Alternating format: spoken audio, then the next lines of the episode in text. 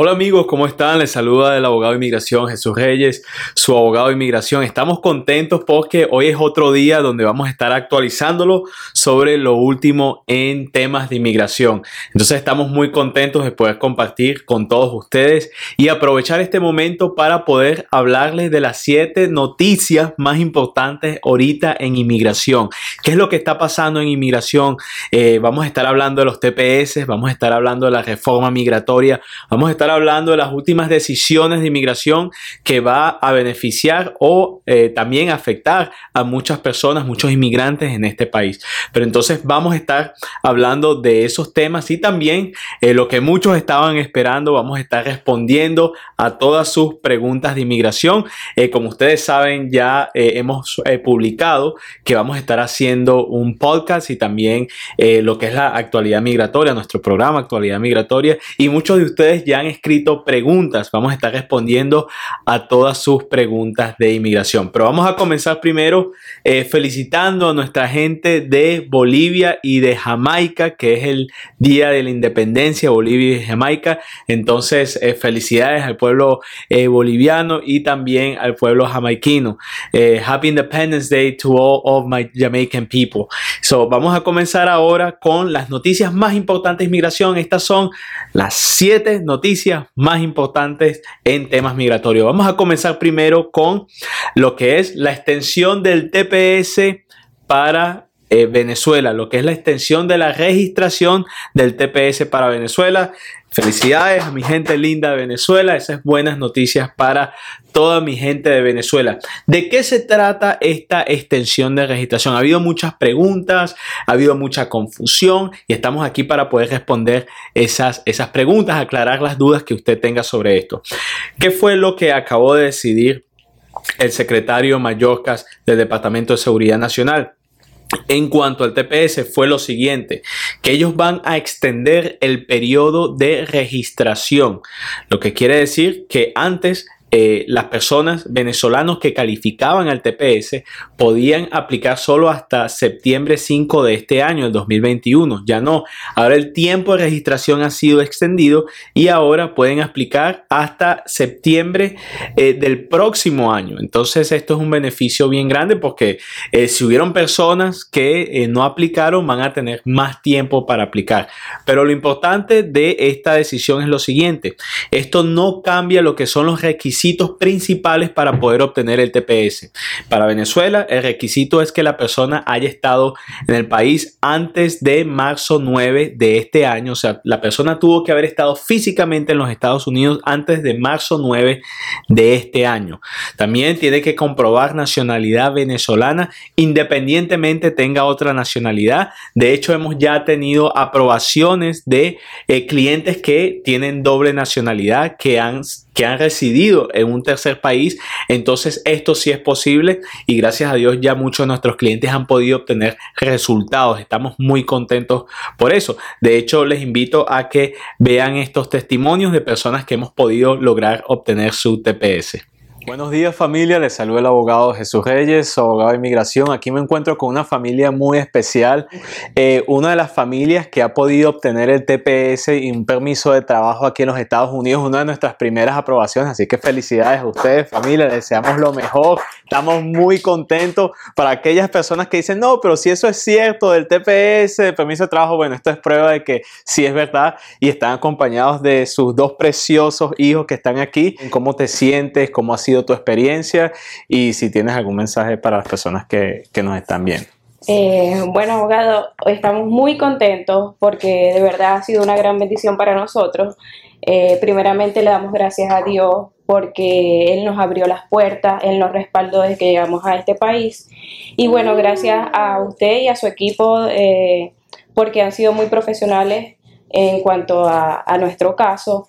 Eh, nosotros cuando llegamos a, estas oficinas llegamos con un caso o con una mala aplicación de nuestro asilo y bueno, gracias a su ayuda nuestro, nuestro caso ha, sido encaminado nuevamente o se han abierto, abierto nuevas oportunidades para nosotros. Y bueno, hoy también estamos súper contentos porque estamos recibiendo nuestra aprobación de nuestro TPS. Así es. Gracias, gracias por la confianza y, y, algo que mencionaste que es muy cierto. Eh, contamos con un equipo grandioso, en este caso Norelkis, este, mis asistentes estuvieron allí ayudando también muchísimo. Y lo más más importante, eh, la fe que ustedes tuvieron, eh, no se dejaron por vencer. Cuando le dijeron que no, que no se podía, ustedes siguieron intentando, así que gracias a ustedes por mantener esa, esa fe y esas ganas de seguir adelante. Y yo pienso que eso, eso es algo muy importante que puede que en su caso de inmigración haya personas que no necesariamente de, mala intención, pero que le digan que no se puede, bueno, intenten. Eh, la idea es intentar, la idea es ver alternativas, tener la fe y asesorarse debidamente. Pero yo estoy muy agradecido por ustedes, les deseo lo mejor y para adelante familia. Gracias. Así como pueden ver, el TPS eh, es un hecho, es una realidad y nos llena de mucha alegría que hemos podido ayudar a familias como la que vieron en ese video a poder tener ese beneficio migratorio que les permite trabajar legalmente, quedarse legalmente en este país hasta que esté el programa activo del TPS. Entonces, muy importante, si usted no ha aplicado, usted es de Venezuela eh, al TPS y usted estuvo en los Estados Unidos antes de marzo 9, entonces usted todavía puede aplicar a este beneficio migratorio. Es importante que eh, trate de mantener una buena conducta moral lo más posible, esté aplicando el TPS o cualquier otro beneficio migratorio o por el simple hecho de que usted está en este país, trate de acatar las normas, trate de tener una buena conducta moral, porque eso no solo refleja en todos nosotros, eh, la comunidad inmigrante, personas que vinimos a este país a lograr el sueño americano, pero también es algo que lo va a beneficiar en su futuro migratorio.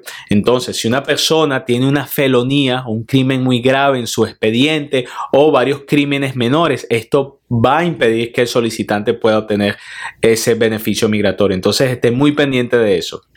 Ahora, la segunda noticia. Vamos a hablar del TPS para Haití. Uh, we're going to talk about TPS for Haiti. It has been extended. Congratulations to all of our Haitian people. Felicidades a nuestra gente de Haití. Eh, este segmento, si vamos a hacerlo en español, inglés, no hablo creol, pero este, sí para mi gente de Haití que gracias a Dios, eh, se les aprobó también el TPS y se les extendió el periodo de registración. Ahora bien, para Haití. Eh, el periodo de registración ha sido extendido hasta eh, febrero 3 del año 2023. For my people of Haiti, listen up. The registration period for TPS has been extended to February 3rd to the year 2023. So that is good news for all of you because you'll be able to register for TPS. You'll be able to receive uh, your work authorization document. You'll be able to live legally in the United States, va a poder quedarse legalmente en los Estados Unidos, va a poder trabajar legalmente teniendo el TPS para mi gente de Haití que ha sido extendido hasta febrero 3 del año 2023. Entonces, muy buenas noticias para mi gente de Haití. Ahora, eh, otra noticia muy, muy importante ha sido em, sobre las deportaciones expeditas. ¿De qué se trata esta noticia? Bueno, la administración del presidente Biden ha decidido continuar lo que ha sido la política del presidente, del expresidente Donald Trump en cuanto a las deportaciones expeditas. Ahora, eh, si es un pequeño cambio a la antigua política en lo siguiente. Lo que ha dicho el presidente Biden es lo siguiente, que si una persona viene ilegalmente a los Estados Unidos, es decir, no pide asilo en un puerto de entrada, pero lo hace cruzando, digamos, el río, un desierto, viene con un coyote de forma ilegal, y esta persona no tiene la base para pedir un asilo en los Estados Unidos, debe de ser deportada expeditamente. ¿Qué quiere decir? Que la deporten ahí mismo en la frontera sin que tenga que ver un juez de inmigración. Yo siempre voy a recomendar que las personas no, no arriesguen su vida al venir a este país. Se entiende la situación muchas veces precaria y peligrosa que están pasando muchas personas en sus países y qué bueno que, existen eh, amparos eh, para refugiados y asilados en este país. Pero trate de hacerlo de una forma que no vaya a arriesgar su vida y la vida de sus seres queridos. Si usted quiere pedir un asilo, un refugio y está fuera de los Estados Unidos, entonces lo puede hacer por un puesto de entrada. Si usted está dentro de los Estados Unidos, usted puede solicitar un asilo eh, con eh, la Oficina de Asilo de Inmigración y para eso estamos aquí dispuestos a ayudarle a usted. Otra noticia muy importante es sobre las visas humanitarias. El gobierno ha decidido aprobar 60 mil visas humanitarias, sobre todo para personas que han sido víctimas de crímenes violentos, personas que han sido víctimas de violencia doméstica. Entonces, para las personas que sometieron estas aprobaciones, el gobierno va a estar aprobando 60 mil de estas aplicaciones. Entonces, esas son muy buenas noticias eh, para la comunidad inmigrante.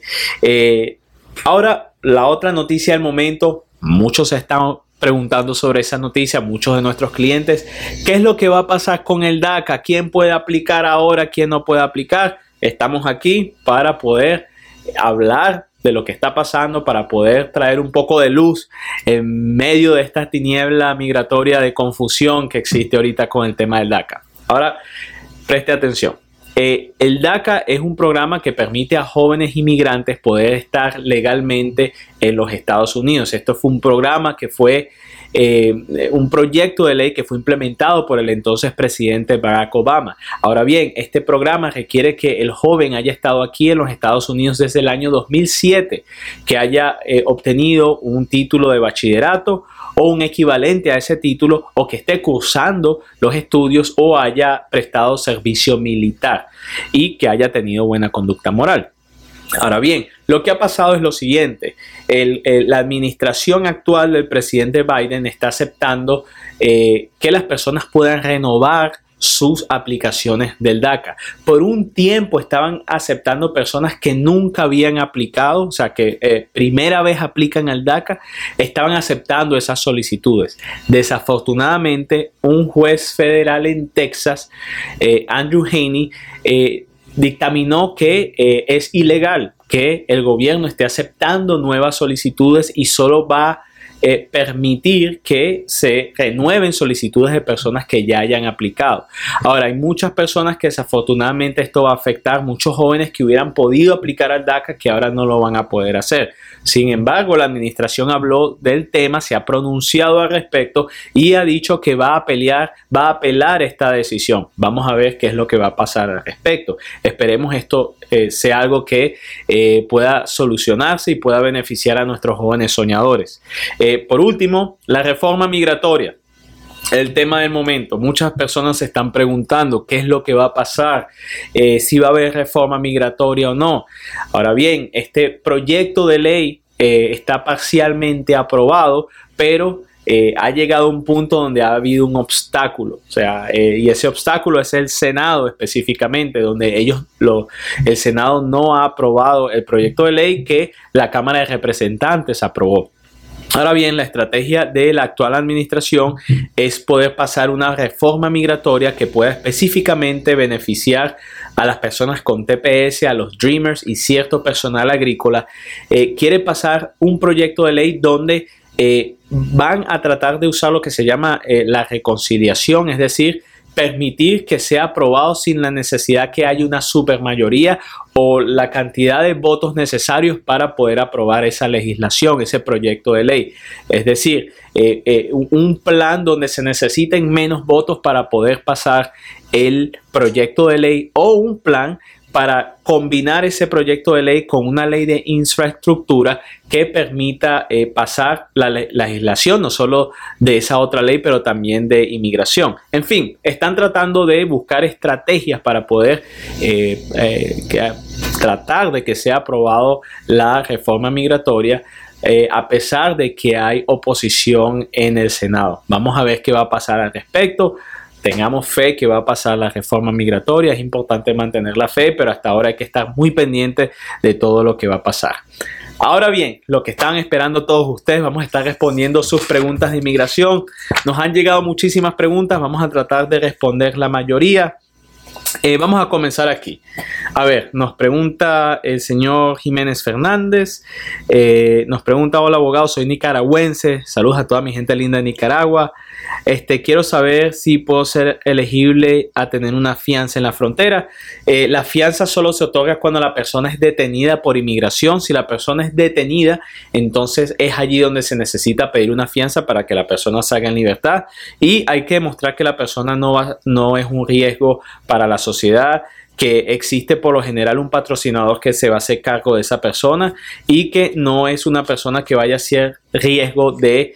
Eh, digamos, escaparse ilegalmente dentro de los Estados Unidos. Entonces hay que tener eso en cuenta. Nos preguntan aquí, eh, Aún no saben si las embajadas han abierto, la gran mayoría de las embajadas han, reabierto sus puertas para procesar todo tipo de visas. Lo único que hay unas que sí están tomando más tiempo para poder procesarlas, pero ya la mayoría está, eh, reabrieron sus puertas. Si tuviera que saber exactamente a qué embajada aquí se refieren. Eh, a ver, nos preguntan, ¿tengo doble nacionalidad? Eh, ¿Puedo aplicar al asilo político? Sí lo puede hacer. El tema con las eh, solicitudes de asilo con doble nacionalidad es que se debe de eh, sustentar la persecución no solo en el, en el país, o, no solo en un país, sino en ambas nacionalidades. Ahora, eh, hay que tener lo siguiente en cuenta. No solo existe el asilo político, existe asilo también por haber sido víctima de persecución, ya sea por razones religiosas, eh, porque usted pertenece a un grupo social reconocido, eh, por su nacionalidad. Hemos sabido de muchos casos que han sido personas discriminadas por ser nacional de un país, entonces eso también cuenta por razones religiosas, por raza y lógicamente también por asilo. Eh, tramitan ustedes asilo en la frontera. Eh, asistimos a nuestros clientes cuando tienen casos eh, de asilo, cuando se solicitan en la frontera y cuando se solicitan aquí en los Estados Unidos. Este, nos preguntan aquí si se puede agilizar el proceso de una petición familiar de hermanos. desafortunadamente no. los tiempos de, procesamiento de las solicitudes familiares, sobre todo a nivel consular, tienen un tiempo específico de tiempo. No hay manera de acelerar eso. Desafortunadamente, la única excepción que existe a eso es peticiones eh, para familias cubanas bajo eh, el programa de reunificación de familias cubanas, donde el Departamento de Estado eh, a su libre albedrío, a su discreción, eh, deciden otorgar eh, a familias cubanas que puedan reunificarse antes del tiempo requerido por la ley para que ellos vengan al país. Entonces esa es una, una de las únicas excepciones, pero desafortunadamente si es una petición de hermanos, ahorita está tardando aproximadamente unos 14 años para ese tipo de peticiones. No se me desanime, vamos a ver cuáles son otras alternativas que puede tener su caso. Este, nos preguntan aquí, eh, a ver, eh, puedo pedir a mi padre en un caso, en un caso donde fui víctima de violencia doméstica por una visa U. Eh, entonces, sí, un, hijo puede pedir a, a, sus padres, ahora bien, este, tiene que ser menor de edad. Aquí dice eh, felonías que tienen más de 15 años. Eh, no se trata mucho del, tiempo que haya pasado las felonías, pero más si la persona tiene una certificación de parte de la policía o de la fiscalía y este, si es menor de edad, la persona puede aplicar por sus padres, pero si no, entonces solo cónyuges y hijos menores de edad. Eh, ¿Cuál es el procedimiento para personas que ingresaron por la frontera? Eh, hemos hablado de esto en varias ocasiones, pero brevemente eh, la persona puede que la dejen entrar a los Estados Unidos y sea puesta en libertad para que después tenga su caso de corte delante de un juez de inmigración. La persona puede que sea detenida en un centro de detención y ahí tenga todo su caso de corte, al menos de que pueda salir bajo fianza, o en otros casos desafortunadamente la persona es, eh, se le niega la entrada a los Estados Unidos. Este, a ver, nos preguntan aquí este, buenos días. Eh, si puedo hacer mi solicitud de asilo desde la Embajada de Colombia. Eh, no, una solicitud de asilo solo se puede hacer dentro de los Estados Unidos. Eh, nos preguntan aquí, estoy en un proceso de asilo, no me han llamado la cita, tramité el TPS, necesito viajar a ver a mi esposa. Eh, quiero tramitar un permiso de viaje. Eh, se puede tramitar un permiso de viaje con un TPS, también con un asilo. Ahora, o con estando en un proceso de asilo, lo más importante es que usted no le recomiendo regresar a su país de origen porque eso le va a traer problemas, por lo menos en el caso de la solicitud de asilo. Este, siguen las preguntas aquí. Eh, salí con parol, puedo tramitar mi permiso de trabajo o asilo porque mi parol dice eh, que no tengo autorización para trabajar. Es muy interesante la pregunta porque muchas personas le están dando un parol que bajo la ley O sea, eh, bajo, bajo los códigos de inmigración la persona puede trabajar, pero en la carta dice que la persona no, eh, que no se le va a permitir trabajar. Es una disyuntiva que hay. Ahora bien, si usted está en un proceso de asilo eh, y puede aplicar el permiso de trabajo por asilo, entonces es mejor que lo haga de esa manera. Si no, usted puede intentar someter una aplicación de permiso de trabajo basado en el parol. ¿Cuánto tiempo demora el permiso de trabajo y viaje después que se toman las huellas aproximadamente unos seis meses eh, duraría eso. Buenas noches, quiero saber eh, si yo con pasaporte europeo puedo solicitar un asilo. Entonces, como habíamos hablado, si usted tiene doble nacionalidad, sí lo puede hacer siempre y cuando justifique persecución en ambos países donde usted es nacional, independientemente no haya vivido en ese otro país.